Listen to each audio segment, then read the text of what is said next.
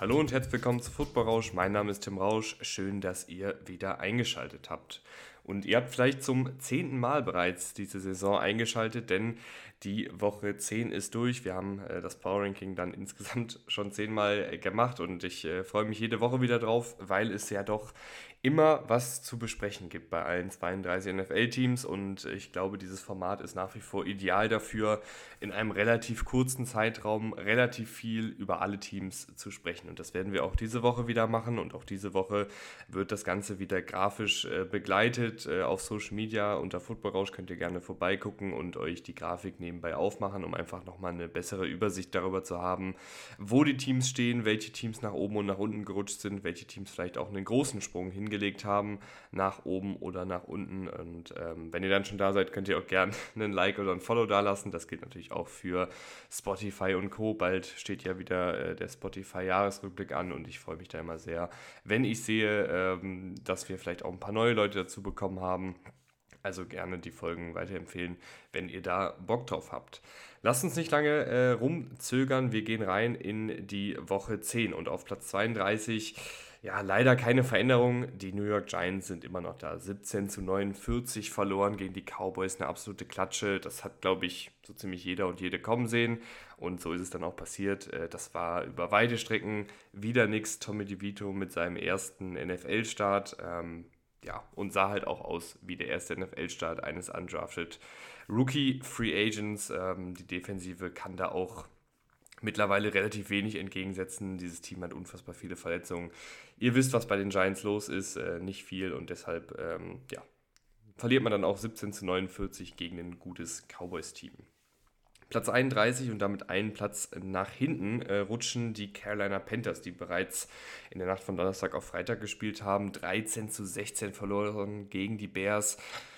Ah, das war so ein Spiel, da, da hätte ich mir jetzt wirklich mal ein bisschen mehr erhofft. Also gegen ein Bears-Team, gegen eine Bears-Defensive nur 13 Punkte aufzulegen, das ist mir wirklich deutlich zu wenig. Also offensiv geht da relativ wenig zusammen. Äh, Bryce Young sieht dann auch wirklich nicht so gut aus. Ähm, aber natürlich hängt das auch damit zusammen, dass die Offensive Line nicht so gut ist, dass die Receiver nicht äh, konstant Separation kreieren.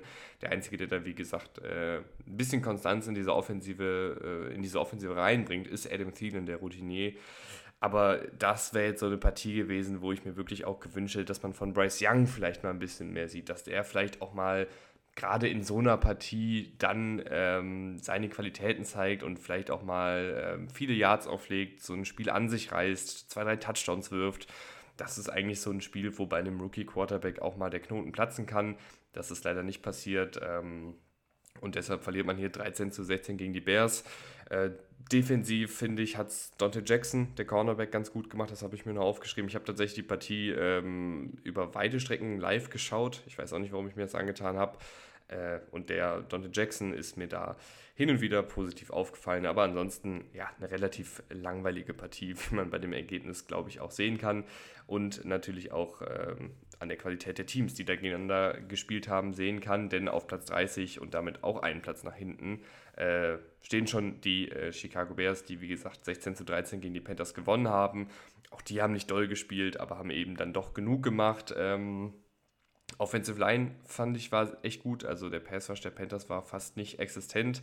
Äh, und die Laufverteidigung der Bears äh, ist mir auch positiv aufgefallen. Aber generell relativ unspektakuläre Partie, zweier unspektakulärer Teams. Ähm, spektakulärer wird es dafür bei den Arizona Cardinals, die zwei Plätze nach oben rutschen, 25 zu 23 gegen die Falcons gewonnen. Äh, Kyler Murray ist wieder da und ich fand, es war alles in allem ein guter Auftritt von ihm. Also man muss ja auch bedenken, der hat ein Jahr kein Football mehr gespielt und ich finde, dafür sieht er nicht sonderlich eingerostet aus. Klar, waren da ein, zwei äh, Wackler drin, hatte auch eine Interception dabei.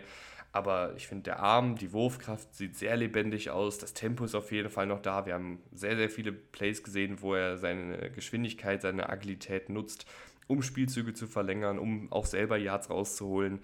Und äh, das ist einfach sehr, sehr schön zu sehen, weil ich muss sagen, ich bin schon auch ein Fan von Kyler Murray und seiner Spielweise. Ich halte ihn nach wie vor für einen sehr, sehr guten Quarterback. Äh, gibt ja, glaube ich, einige, äh, die das nicht mehr so sehen, die dann sich vielleicht auch ein bisschen haben verleiten lassen von all dem Drama, äh, was über die letzten Jahre in den Offseasons war, mit dieser komischen Vertragsklausel, mit äh, den Call of Duty Storylines und was es da nicht alles gab, abseits des Feldes.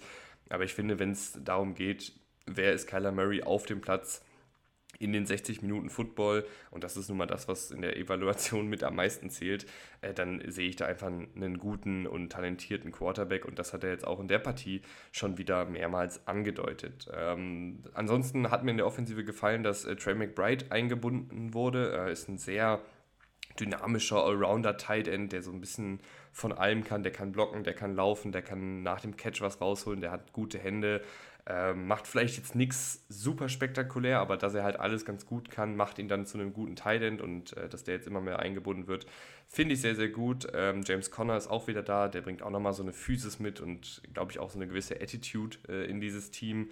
Und äh, defensiv hat mir äh, der Druck des Pass Rushes ganz gut gefallen gegen eine Falcons Offensive, die besonders im Passspiel Probleme hat. Platz 28, äh, die New England Patriots, äh, die damit einen Platz nach hinten rutschen. 6 zu 10 verloren gegen die Colts in Frankfurt. Äh, da muss man natürlich vorher noch sagen, ähm, wenn jetzt Kyler Murray weiter auf dem Niveau spielt, wenn die Cardinals weiter auf dem Niveau spielen, wie sie gegen die Falcons gespielt haben, dann rutschen die hier auch aus der Kellerregion sozusagen raus, aber ich muss natürlich jetzt auch die ganze Saison mit einbeziehen und da sahen sie einfach nicht so mega gut aus bisher. Ähm, aber wie dem auch sei, Platz 28, die Patriots, äh, Leute, das wirkt nicht mehr wie ein Bill Belichick-Team. Also ich weiß nicht, wie es euch geht, aber das hat für mich nichts mehr mit einem Bill Belichick gecoachten Patriots-Team zu tun. Wenn du keinen Returner beim Punt auf dem Feld hast, wenn du Abstimmungsprobleme bei Handoffs hast, äh, wo Ezekiel Elliott in Mac Jones reinrennt, wenn du Field Goals verpasst, wenn die Punts schlecht kommen, ähm, wenn du ständig ein Quarterback-Karussell hast und Bailey Zappi jetzt hier am Ende wieder reingeworfen wird, das, das ist kein Bill Belichick-Team. Das ist ein absolut fehlerbehaftetes und auf allen, in allen Bereichen des Balles schlecht spielendes und auch teilweise schlecht gecoachtes Team. Und ich weiß nicht, langsam nicht mehr so richtig, was bei den Patriots los ist. Ähm, die Defensive sah dann über weite Strecken eigentlich ganz gut aus. Ähm, obwohl der Pass Rush nicht so super gefährlich war, haben sie Minshew hin und wieder unter Druck gesetzt ähm, und haben das in der Coverage vor allen Dingen ganz gut gelöst aber haben äh, Gardner Minshew, den Quarterback der Colts, äh, gerade bei diesen Improvisationsplays dann eben nicht in den Griff bekommen und das hat dann letztendlich hier auch den Unterschied gemacht. Generell halt eine super langweilige Partie. Ähm, ich glaube, das einzig Spannende war halt, dass es in Frankfurt war und dass die Fans da ziemlich äh, steil gegangen sind. Las Vegas Raiders sind auf Platz 27, rutschen damit einen Platz nach oben. 16 zu 12 gewonnen gegen die Jets. Generell sehr viele schwierige und langatmige Partien. Ähm, auch das, ja, sehr, sehr lame Partie mit relativ wenigen Takeaways. Ähm, Raiders haben da auf ein zermürbendes Laufspiel gesetzt um Josh Jacobs, der auch ein, zwei gute Läufe dabei hatte. Ähm, Defensive sah gut aus gegen eine hoffnungslose Jets-Offensive. Äh, besonders hervorheben möchte ich da mal Robert Spillane, den Linebacker, viele Tackles gesetzt, eine Interception gehabt und einen Sack gesammelt.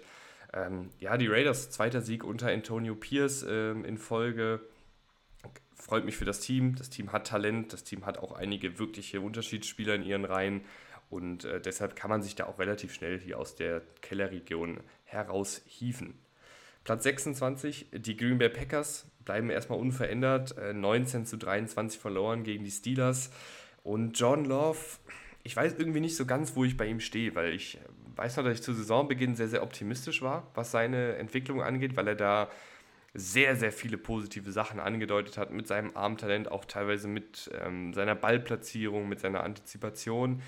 Und das macht er immer noch. Er hat wirklich auch in dieser Partie einige top platzierte Pässe gehabt, die, würde ich sagen, nur wenige Quarterbacks werfen können. Was aber bisher ausgeblieben ist in den ersten ja, neun, zehn Spielen, die er gespielt hat ähm, ist die Entwicklung, dass man einfach noch mehr Konstanz reinkriegt, dass du von Snap zu Snap mehr Konstanz reinkriegst, dass eben diese Aussetzer in der Genauigkeit und auch in der Ballplatzierung und in der Entscheidungsfindung, dass das weniger wird. Und das ist halt leider bisher noch nicht so richtig passiert. Und deshalb ähm, weiß ich einfach nicht, was ich mit einem Quarterback anfangen soll, der immer wieder gute Sachen zeigt, der auch immer wieder Potenzial aufblitzen lässt, aber leider noch nicht diese Konstanz hat, um eben ja ein wirklich guter Quarterback zu sein und dann eben auch eine wirklich gute Offensive zu dirigieren. Man muss natürlich auch dazu sagen, die Offensive um ihn herum, auch das ist jetzt nichts Neues, ist eine sehr junge Offensive, ist auch eine Offensive, die ebenfalls mit Konstanzproblemen zu kämpfen hat. Ähm, Christian Watson, finde ich, ist eine ziemliche Enttäuschung, ehrlich gesagt. Er hatte letzte Saison, in der zweiten Saisonhälfte ja eine sehr, sehr vielversprechende Rookie-Saison noch hingezaubert, wo er unfassbar viele Yards gesammelt hat, wo er sich vor allen Dingen auch als dynamische Anschlussstation für Aaron Rodgers damals noch etabliert hat. Und seit seiner Verletzung oder eher seit der Rückkehr von seiner Verletzung ist davon leider fast gar nichts mehr zu sehen. Ähm, und er produziert halt fast gar nicht. Und ähm, in der Partie jetzt gegen die Steelers, um nochmal auf die Partie zu kommen, äh, ist es auch typisch für eine Joe Barry-Defensive, dass äh, die Steelers gefühlt seit drei Jahrzehnten kein gutes Laufspiel haben und äh, dann jetzt gegen die Packers auf einmal ihr Laufspiel entdecken und das sehr gut funktioniert. Also ja, Joe Barry, ich weiß nicht, ich hätte gerne die Jobsicherheit vor dem Joe Barry in meinem Leben. Ich glaube, das würde mir sehr gut tun, aber äh, das kann wohl nicht jeder haben. Platz 25 und damit zwei Plätze nach hinten geht es für die New York Jets. 12 zu 16 verloren gegen die Raiders. Ist es alles wie immer. Die Defensive ist gut, die Offensive kann den Ball nicht bewegen. Ähm, beziehungsweise sie kann den Ball in der Partie schon bewegen, aber gerade in der Red Zone sind dann zu viele Fehler, in kritischen Situationen sind zu viele Fehler. Und äh, das ist dann sowohl spielerisch als auch strafentechnisch ähm, nicht gut. Sie haben jetzt insgesamt 36 Offensivdrives ohne Touchdown, das muss man auch erstmal hinbekommen.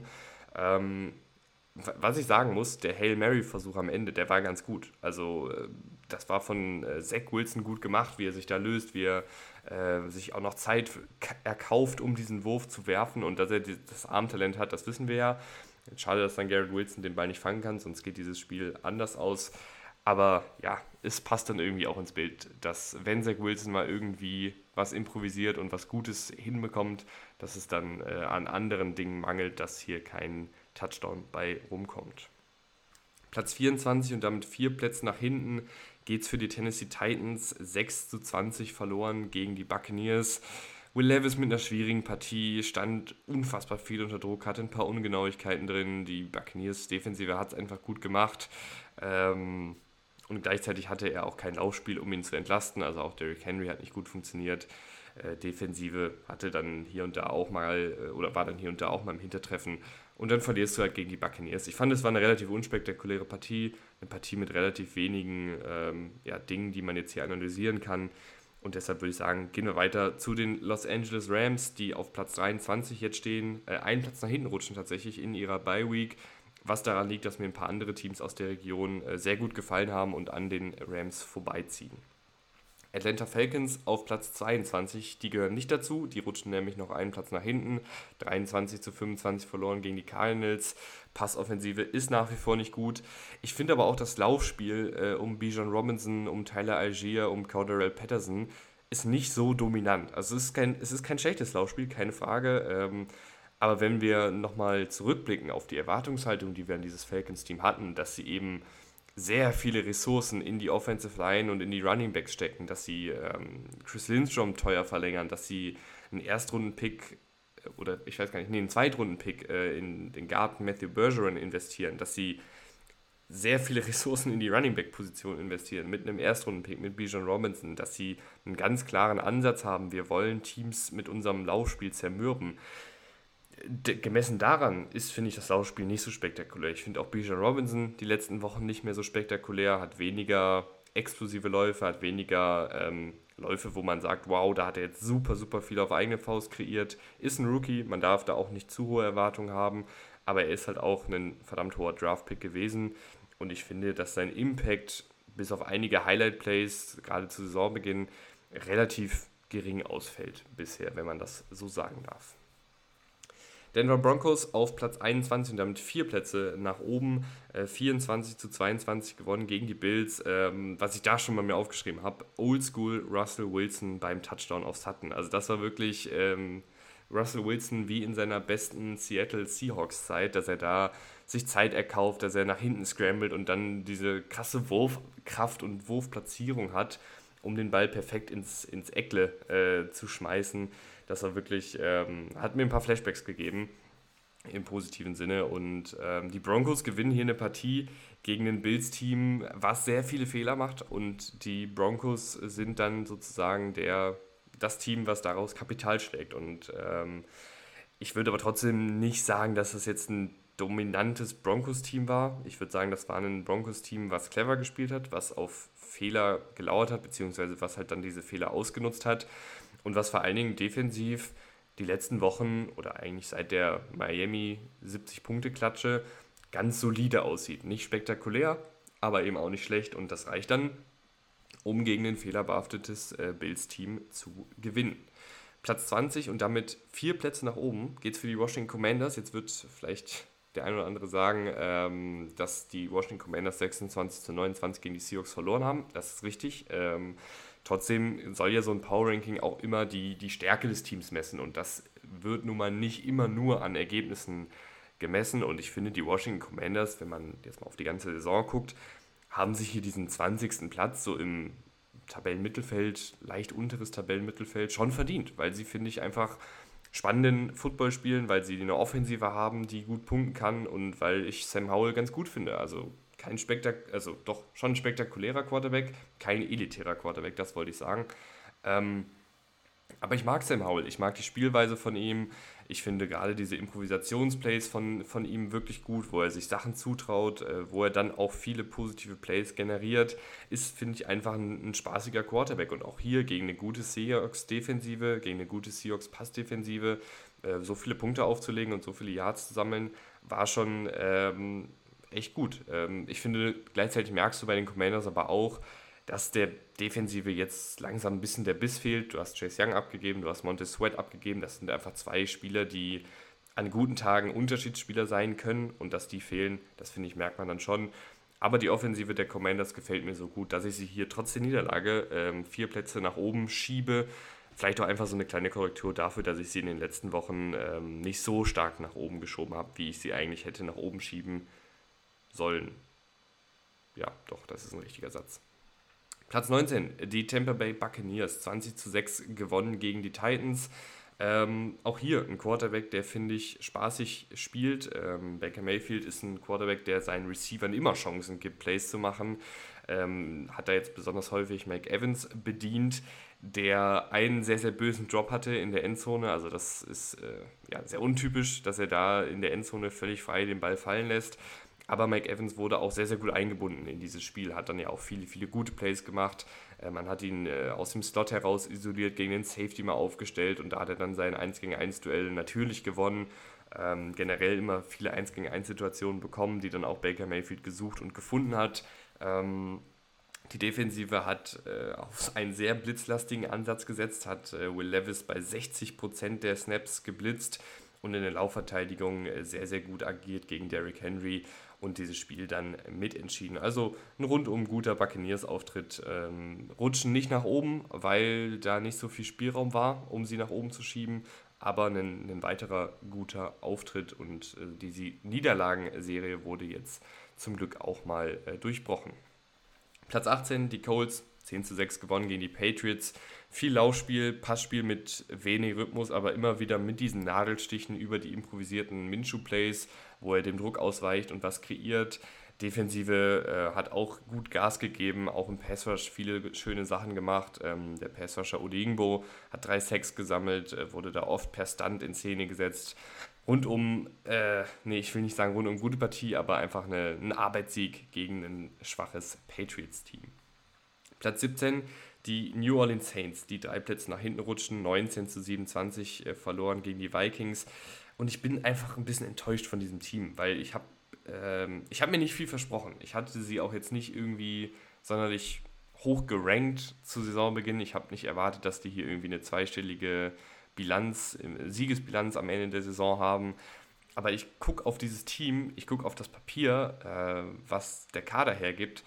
Und ich denke mir, da ist schon viel drin, vor allen Dingen in dieser Division. Und man wird irgendwie so ein bisschen enttäuscht. Und äh, ich fand auch in der Partie, die Defensive, die auf dem Papier sehr gut ist, hat nicht gut ausgesehen gegen eine Vikings-Offensive, die jetzt nicht vor Talent strotzt. Also klar ist jetzt die, die Josh Dobbs-Geschichte cool und schön und es freut mich auch für ihn.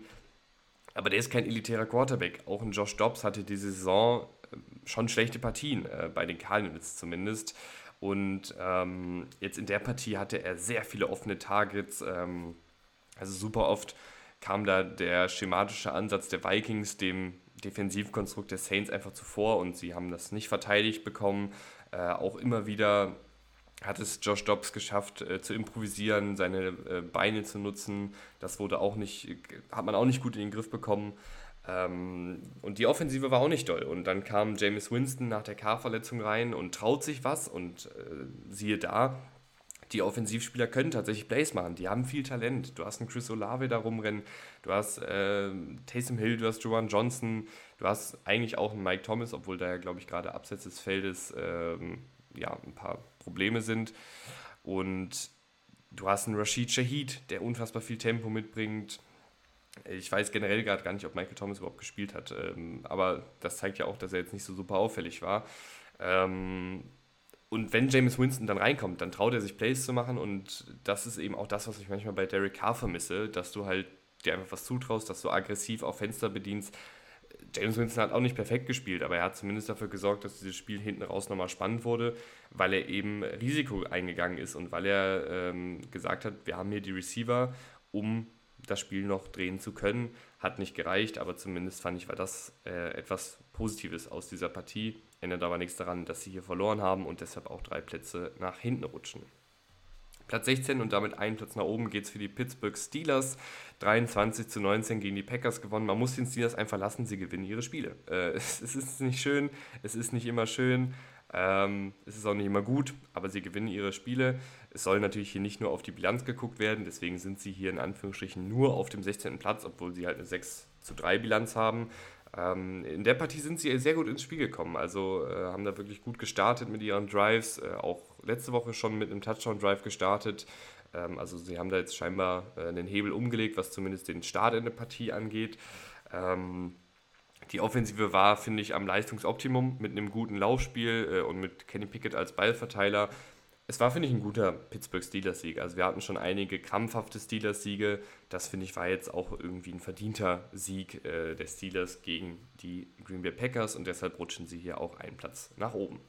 Einen Platz nach oben geht es auch für die Minnesota Vikings auf Platz 15, äh, 27 zu 19 gewonnen gegen die Saints, äh, die ja durchaus, also ich habe jetzt gerade über die Saints Defensive ein bisschen gerantet, aber die haben schon versucht, auch Josh Dobbs äh, zu limitieren. Äh, es gab aber auch immer wieder Plays, wo sie trotz Quarterback Spy, also einem Spieler, der explizit dafür verantwortlich ist, dass Josh Dobbs nicht aus der Pocket bricht, ähm, ihn nicht in den Griff bekommen und der auch diesem Quarterback Spy ausweicht und dann zum Scramble rausbricht und Plays macht. Ähm, ich fand generell aber auch die schematischen Kniffe der Offensive sehr, sehr gut. Äh, es gab viel Bewegung vor und nach dem Snap. Der Quarterback wird ins Rollen gebracht. Es gab eine Wildcat-Formation vor dem ersten Touchdown. Ähm, ich finde, Kevin O'Connell macht hier wirklich guten Job. Man darf nicht vergessen, es fehlt Justin Jefferson, Kirk Cousins ist verletzt, es gäbe viele Teams, die dann einbrechen. Das Team von Kevin O'Connell bricht nicht ein, weil er neue Ansätze findet in der Offensive, weil er seine Offensive umstellt, weil er seine Offensive an die Stärken seiner Spieler anpasst. Und ich finde, das ist äh, sehr, sehr schön zu sehen. Und auch die Defensive hat entscheidende Plays gemacht, besonders über den Hunter, über den Pass Rush. Äh, viele verschiedene Pass Rushes sind durchgekommen aber vor allen Dingen Daniel Hunter spielt eine wirklich gute Saison. Platz 14, die Los Angeles Chargers, die zwei Plätze nach hinten rutschten, 38 zu 41 gegen die Lions verloren. Ähm, wackeliger Start von Justin Herbert, danach aber wirklich stark. Äh, viele Pässe in enge Fenster angebracht, sehr oft auf Keenan Allen, der wirklich eine verdammt gute Saison spielt und da die einzige Konstante auf Wide Receiver ist. Ähm, aber die Defensive war einfach nicht gut. Jetzt können wir wieder ewig über Brandon Staley reden, über die Kaderzusammenstellung. Ich bin es ein bisschen leid, das Thema. Ich weiß nicht, wie es euch geht. Ich habe das ja auch schon ein paar Mal angerissen, dass ich Brandon Staley nicht für die richtige Besetzung halte, dass ich denke, dass die Kaderzusammenstellung auf General Manager-Ebene nicht gut ist, weil du vielen alternden Spielern äh, teure Verträge gegeben hast, weil du im Draft oft daneben gelegen hast. Müssen wir, glaube ich, nicht aufmachen, das Fass. Ähm, bleiben wir mal bei der Partie. Ich finde, es wirkte fast so, als hätte die Chargers Defensive nicht die Athletik, um mit dem Tempo der Lions mitzuhalten. Also die konnten ja wirklich gar nichts stoppen und waren oft zu langsam oder hatten nicht die Physis, um die Plays zu machen. Also wir erinnern uns da zum Beispiel an so einen vierten Versuch und fünf, wo David Montgomery eigentlich vier Yards vor dem First Down getackelt wird und sich dann einfach mit seiner Physis durchdrückt, weil der Chargers-Defensive da in dem Moment die Stärke, die Physis fehlt. Ähm, wir erinnern uns an zahlreiche Plays, wo ein Jameer Gibbs ähm, unfassbar viele Yards rausholt, weil er einfach fünf Schritte schneller ist als die Linebacker und als die äh, Secondary der Chargers.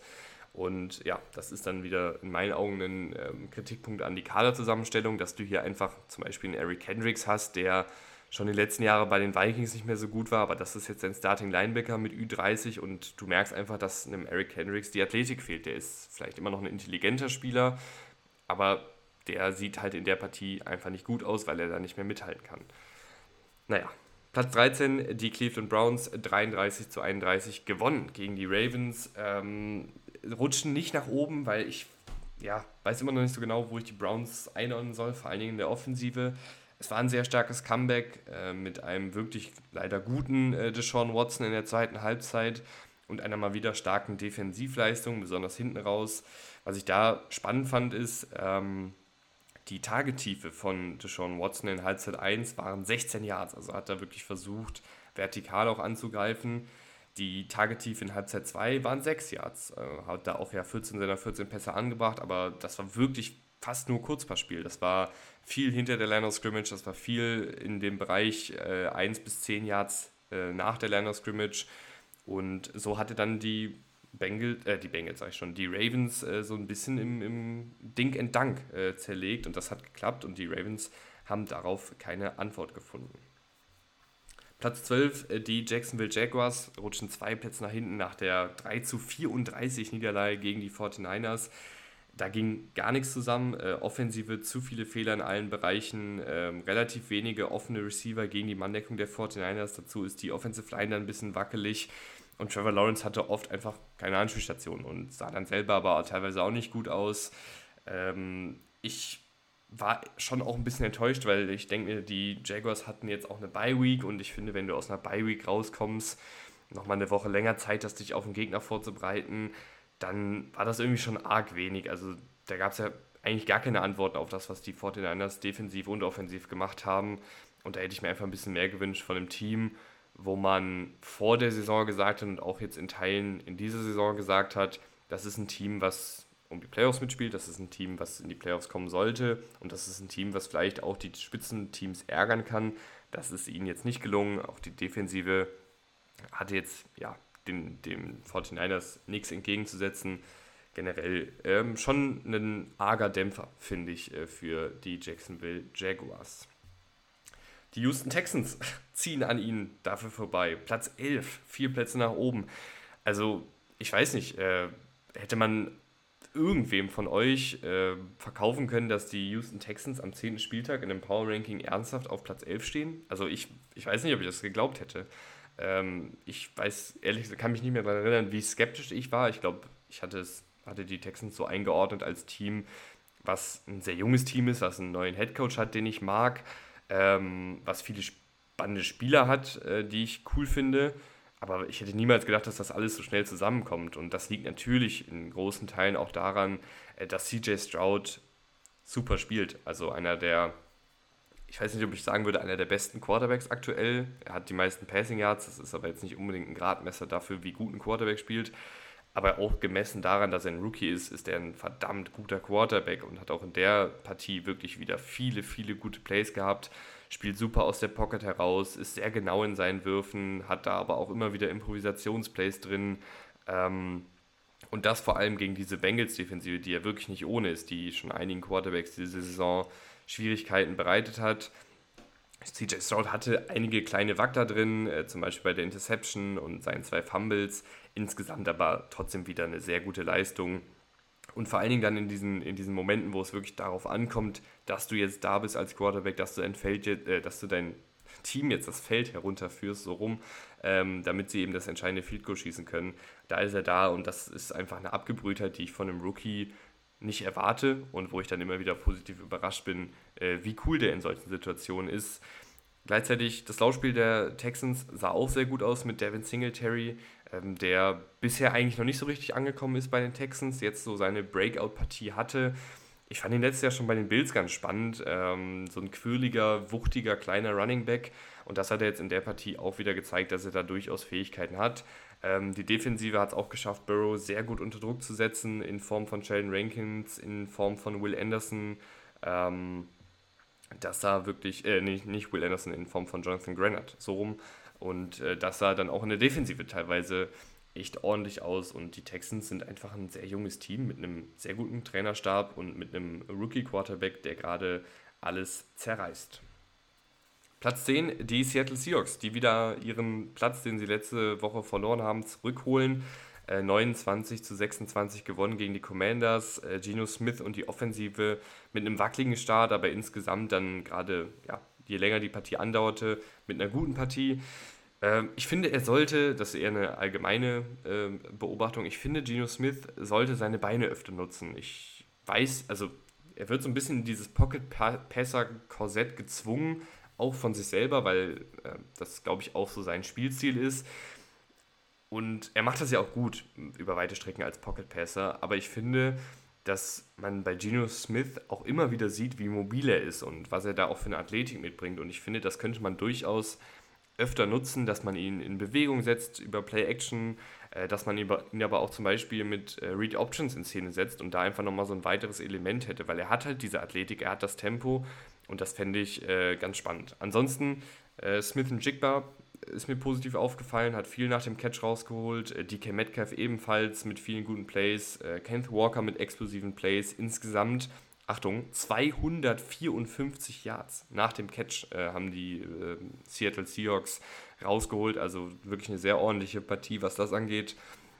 Die Defensive hat mir auch an einigen Stellen gefallen. Äh, der Passrush war ordentlich, Leonard Williams hat sich gut eingefügt. Äh, viele verschiedene Passrusher sind da immer wieder durchgekommen gegen die Commanders.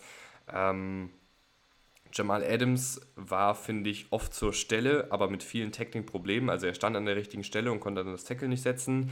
Äh, Washington äh, hat generell die Tackle-Probleme der Seahawks ganz gut ausgenutzt. Auch Washington hat viel nach dem Catch rausgeholt, nämlich 226 Yards. Also das war einfach eine Partie, wo beide Teams äh, Tackle-Probleme hatten und ähm, die Seahawks haben am Ende äh, dann trotzdem den Sieg geholt und das, finde ich, ging dann auch in Ordnung.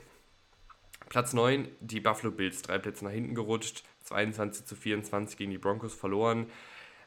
Ich weiß einfach nicht, was ich mit den Bills anfangen soll. Also, ich glaube, wir sind uns alle einig, dass die Bills an einem guten Tag jedes Team schlagen können, vor allen Dingen, wenn Josh Allen einen guten Tag hat. Aber das sage ich jetzt irgendwie auch schon seit ein paar Wochen und äh, trotzdem verlieren sie die Partien. Und Josh Allen hat eben keinen äh, perfekten Tag und keinen guten Tag. Ich fand gest also gestern oder beziehungsweise Nacht von gestern auf heute war er über weite Strecken gut, hat dann natürlich auch Pech, dass seine äh, Offensive um ihn herum total fehlerbehaftet ist mit Fumbles, mit Interceptions, äh, mit Drops. Also Interceptions, die durch Drops äh, passieren. Aber auch Josh Allen hatte seine Fehler drin, hatte seine Böcke drin. Und dann passiert noch so ein Bock wie, äh, dass du mit einem Mann zu viel auf dem Feld stehst beim Field Goal der Broncos, was dann verschossen wird eigentlich, aber dann durch diese Strafe eben nochmal wiederholt wird. Und das ist einfach eine absolute Shitshow äh, bei den Bills. Und das zieht sich jetzt schon so ein bisschen durch die Saison hindurch. Ähm, da muss man auch schon McDermott anzählen. Aber ich weiß halt immer noch nicht genau, was das für das Power Ranking bedeutet. Heißt das jetzt, dass ich die Bills, weil sie 5 und 5 stehen und weil sie halt viele Fehler machen, auf Platz 16 ins Tabellenmittelfeld schieben muss? Oder bleibe ich jetzt hier erstmal auf Platz 9, weil ich denke, dass sie sich doch irgendwie fangen, weil ich dann an das Talent in dem Team irgendwie glaube ich tue mich schwer mit den Bills. Ich weiß ehrlich gesagt nicht, wo ich sie hin platzieren äh, soll. Könnt ihr ja auch gerne mal schreiben. Ähm, ich habe ja da immer die Quatschplatzierung der Woche. Sind das die Bills für euch? Ich weiß es nicht. Sind die Bills für euch noch weiter hinten? Hinter Teams wie den Seahawks, wie den Texans, wie den Jaguars. Auch da kann man sagen, dass diese Teams auch Inkonstanz drin haben. Es ist eine Riesendiskussion. Ähm, lasst es mich gerne wissen. Ich weiß nicht so richtig, was ich mit den Bills anfangen soll. Ähm, ja, Aktuell sind sie auf Platz 9 nach der, ja, ich möchte sagen, ja doch, nach der peinlichen Vorstellung bei den Broncos. Die Miami Dolphins sind auf Platz 8, die hatten eine Bye-Week, da müssen wir nicht viel drüber blubbern. Ähm, Platz 7, die Detroit Lions. Zwei Plätze nach oben. Ähm, 41 zu 38 gewonnen gegen die Chargers. Äh, die erste Beobachtung aus dieser Partie ist folgende. Was mir schon mehrfach positiv aufgefallen ist, ist die Art und Weise, wie Jared Goff Play-Action oder all die Handoffs bei Trickspielzügen antäuscht. Also das habe ich mir als allererstes aufgeschrieben. Äh, ist irgendwie eine kuriose Beobachtung, ich weiß, aber der, dem gelingt das irgendwie oft, wenn er Play-Action antäuscht, wenn er Handoffs antäuscht, dass wirklich die Defensive denkt, er hat noch den Ball oder beziehungsweise er hat nicht mehr den Ball, je nachdem, was man halt will. Und äh, das sorgt dann dafür, dass der Running Back oder der Receiver, der sich freiläuft, oder das Play-Action, der Play-Action-Spielzug, der angetäuscht wird, echt gut funktioniert. Und ähm, das ist eine gewisse Fähigkeit, glaube ich. Äh, vielleicht hat er, war er mal in der Magieschule, aber das ist mir irgendwie schon bei ihm ein paar Mal positiv aufgefallen. Ähm, aber rein spielerisch, Jared Goff äh, generell mit einer sehr guten Performance, äh, mit einer sehr guten Offensive Line, die ihn super sauber gehalten hat, ähm, die vor allen Dingen auch das Laufspiel echt befeuert hat. Ähm, und ich habe eben schon darüber gesprochen, dass die Lions einfach enorm physisch waren und schneller waren als äh, die Chargers. Dann kommt noch dazu, äh, dass sie sehr aggressiv bei Fourth Down waren. Also Dan Campbell vertraut da seinen Jungs wirklich blind. Die Defensive äh, ist eher ein bisschen im Hintertreffen gewesen. Da weiß ich noch nicht genau, wo ich die einordnen soll. Die haben ein paar junge Spieler, die haben auch ein paar gute Spieler, aber da fehlt es dann hier und da dann doch auch an Qualität. Platz 6 die San Francisco 49ers, einen Platz nach oben. 34 äh, zu 3 gewonnen gegen die Jaguars. Äh, Purdy hatte einige goldene Momente. Ähm, beim Touchdown-Pass auf Kittel steht er lange in der Pocket, äh, die kollabiert und bringt den Ball noch an. Und generell äh, hatte die Offensive einfach einen sehr guten Tag. Gleiches gilt für die Defensive, besonders den Pass-Rush mit Chase Young, der jetzt auch da mit drin ist. Und so soll halt ein Team, finde ich, aussehen, was aus einer Bye-Week rauskommt. Ne? Also abgebrüht, vorbereitet, mit einem klaren Plan und das haben die 49ers sehr, sehr gut umgesetzt. Platz 5, die Dallas Cowboys, 49 zu 17 gewonnen gegen die Giants. Müssen wir, glaube ich, nicht groß drüber reden. Giants sind Platz 32 im Power Ranking. Prescott sah super aus. Ähm, es ist keine schlechte Giants-Defensive und äh, der ist da wirklich ein Top-Ballverteiler, wirft sehr gute Bälle unter Druck und improvisiert gut. CD Lamb spielt eine bockstarke Saison. Ähm, ist ein sehr guter Allround-Receiver, kann aus dem Slot was machen, kann vertikal outside was machen, ist nach dem Catch gut, hat gute Catching-Fähigkeiten generell ähm, und ist einfach ein verdammt guter Allrounder. Ähm, Brandon Cooks und Michael Gallup haben auch Selbstvertrauen getankt, haben ihre Plays gemacht, das ist auch gut. Einziges Fragezeichen in dieser ganzen Partie, äh, Defensive war auch gut, logischerweise gegen eine harmlose Giants-Offensive. Einziges Fragezeichen ist so ein bisschen Tony Pollard, der diese Saison noch nicht so richtig in Fahrt gekommen ist. Ähm, hat jetzt auch in der Partie nicht super viel gemacht. Ähm, ja, weiß ich einfach nicht, ob er da noch dieser Unterschiedsspieler ist aktuell, äh, der in Phasen letzte Saison und auch in Spielzeiten davor war. Das bedeutet auch, dass die Cincinnati Bengals auf Platz 4 bleiben. Ich hatte überlegt, die Cowboys vor sie zu schieben, weil die Cowboys ähm, ja jetzt hier auch gegen die Giants gewonnen haben. Aber ich fand halt auch die Bengals Performance nicht verkehrt. Ähm, 27 zu 30 verloren gegen die Texans, ja. Äh, Burrow bei knapp der Hälfte seiner Plays unter Druck. Die Offensive Line sieht nicht gut aus. Und äh, gleichzeitig muss man aber, finde ich, auch sagen, dass zum Beispiel jetzt hier in der Partie einen T. Higgins gefehlt hat. Und ich finde, das hast du auch gemerkt, äh, dass dann diese Vertikalität, die T. Higgins mitbringt, diese Sicherheit, die T. Higgins mitbringt, fehlt. Ähm, und was mir auch fehlt bei den Bengals ist so ein bisschen das Einfache. Also die schematischen Kniffe oder das Verteilen der Offensivlast auf mehrere Schultern, um positive Plays zu generieren. Ähm, das muss nicht sexy sein, das muss auch nicht, das muss auch nicht zu Touchdowns führen, aber es sollte einfach dazu führen, dass du den Ball konstanter bewegen kannst und nicht so viele Three and Outs verbuchst, wie die Bengals es gemacht haben. Also wenn man da einfach noch ein paar Ansätze findet, sei es im Laufspiel, sei es im Passspiel, ähm, sei es über Play-Action oder was auch immer, um einfach ein paar positive Plays, um einfache Plays zu generieren. Das fände ich noch ganz gut. Ansonsten ähm, kannst du, glaube ich, gegen dieses sehr heiß laufende Texans-Team auch verlieren als Spitzenteam. Ähm, vor allen Dingen, wenn du eben zum Beispiel einen T. Higgins ähm, ausfällt, ähm, wenn Trey Hendrickson sich verletzt, ist das, glaube ich, auch okay. Platz 3 bleiben auch die Ravens. 31 zu 33 verloren gegen die Browns. Äh, wenn die das nicht so historisch verkacken, dann ist das hier völlig legitim, äh, dass die Ravens auf Platz 3 bleiben. Dann gewinnen sie auch diese Partie. Allerdings finde ich, muss man bei den Ravens auch sagen, dass das ja fast schon ein bisschen Historie hat, dass sie Spiele historisch verkacken. Ähm, ich fand auf das Spiel bezogen jetzt Lamar Jackson durchschnittlich gegen eine gute Browns-Defensive, aber sie gehen halt trotzdem mit einer 14-Punkte-Führung äh, ins vierte Viertel ähm, und verlieren das dann noch, weil auch die Ravens-Defensive in der zweiten Halbzeit nicht mehr gut ist. Ich habe eben darüber gesprochen, was der Ansatz der Browns war.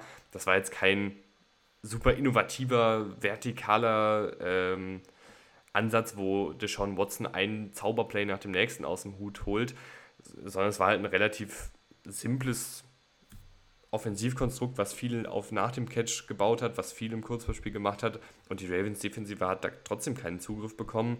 Ähm, hat er zwei Touchdowns und ein Field Goal in drei Offensivdrive der Browns zugelassen. Das ist zu viel. Ähm, was mir bei den Ravens dann generell gefehlt hat in dieser Partie, war so ein bisschen etwas, was unter Greg Roman vor allen Dingen gut funktioniert hat, nämlich äh, Führungen, vor allen Dingen hohe Führungen mit einem sehr guten Laufspiel zu kontrollieren. Also, dass du dann einfach das so ein bisschen verwaltest, dass du immer positive Yards kreierst, dass du die Uhr laufen lässt, dass du ähm, dann auch durch dein Laufspiel immer wieder First Downs rausholst. Das hat irgendwie schon länger nicht mehr funktioniert, dass du über diese Komponente dann Spiele auch äh, beendest und Spiele verwaltest und Führung verwaltest. Und dieses Element gibt es irgendwie nicht mehr so ganz. Und äh, das hat mir dann jetzt in der Partie auch gefehlt. Du hast dann einen Lamar Jackson, der leider noch einen Pick 6 wirft, hinten raus. Und diese Partie dann erst ins Kippen bringt, weil du da eben ja, so eine Führung nicht verwaltet bekommst. Aber trotzdem fand ich es halt über weite Strecken auch einen guten Auftritt der Ravens, auch in der Defensive, auch in der Offensive, vor allen Dingen eben in der ersten Halbzeit oder eher bis zum vierten Viertel. Kann man passieren, sollte aber nicht mehr passieren, vor allen Dingen, wenn das so chronisch wird, wie bei den Ravens. Platz 2 und Platz 1 kennt ihr schon, beide Teams in der Bye Week, die Chiefs auf Platz 2, die Eagles auf Platz 1, ähm, kann man glaube ich aktuell nicht viel zu sagen. Und deshalb würde ich sagen, ist dann diese Folge auch durch und wir hören uns hoffentlich nächste Woche wieder. Ich freue mich, wenn ihr wieder einschaltet und ähm, ja, vielen Dank fürs Zuhören. Bis zum nächsten Mal.